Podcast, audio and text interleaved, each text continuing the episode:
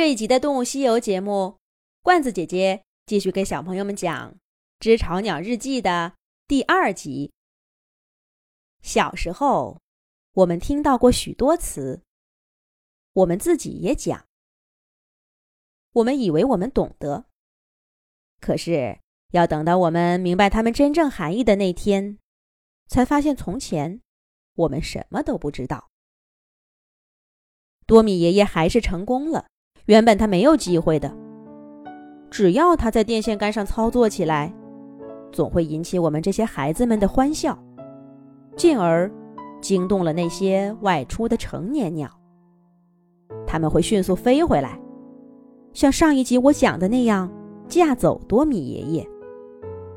还没有等把他送回树上的住处，另外的几只鸟已经飞到电线杆上，把那个简陋的巢。拆下来，丢掉了。我问过我的妈妈，为什么大家要阻止多米爷爷？妈妈先是没有回答，她只是站在我们住处尖尖的棚顶上，把一条虫子从斜沿的圆洞里递给我。我抬起头接了，冲妈妈笑了笑。妈妈没有回应我。他总是这样，无论做什么事儿都面无表情，好像所有的事情都让他厌烦。就是在这么寻常的一天，我问了妈妈那个问题。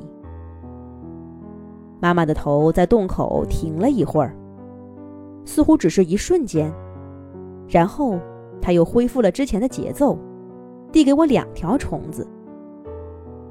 而这个时候。我又问了一遍那个问题。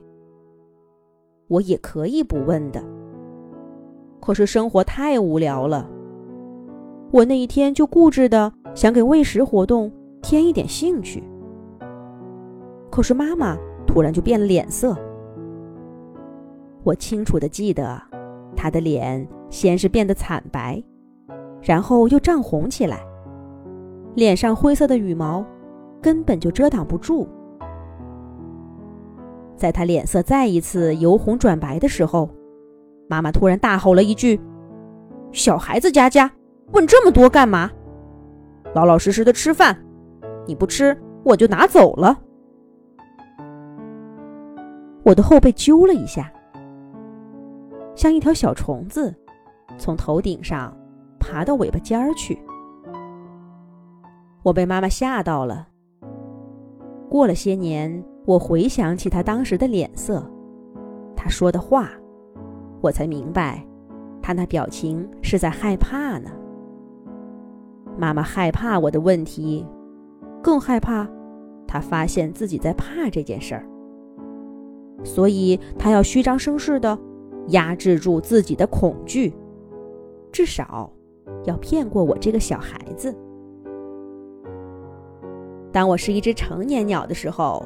我已经知道了，恐惧并不会因为年龄的增长而消失。有些恐惧的确会减弱，但有些反而会加深。可是，在当时，我以为恐惧只是孩子们的烦恼。我们怕黑，怕一个人，怕草原上不认识的影子。而面对我们的恐惧，成年鸟。总是嗤之以鼻，笑话我们没见过世面。所以妈妈成功了，我犯了错误，我甚至感到很害臊。我怎么能不知道这样的问题不该问呢？更重要的是，我惹妈妈生气了。我低下头，默默的吃虫子。妈妈也继续把虫子。从斜沿上的圆洞丢进来，我们谁都没有再说一句话。不过当天晚上，妈妈飞进了我的住处。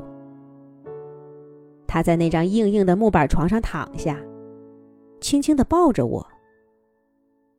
妈妈肚皮上的毛软软的，让我想起了我还是一颗蛋的时候，也是这样的羽毛，隔着蛋壳抚摸着我。不过第二天一早我醒来时，我的住处又只剩下我自己了，也没有任何鸟来过的痕迹。因为前一天的事，我没有开口问妈妈。我告诉自己那只是一个梦，在梦里我的妈妈抱了我。可是每当这时候，我的脑子里又总会有另一个声音突然说：“那不是梦，那是真的。”他说了好多年。哦，对了，我已经提到过好几次我的住处。为什么我要用这么冰冷的一个词呢？不是家，不是窝，甚至不是房子，而是住处。算了，这个我等等再说吧。我已经偏题太远了。让我们说回多米爷爷那次是怎么成功的。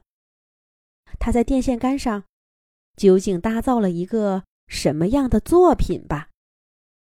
不过这一集已经够长了，我们还是下一集再讲吧。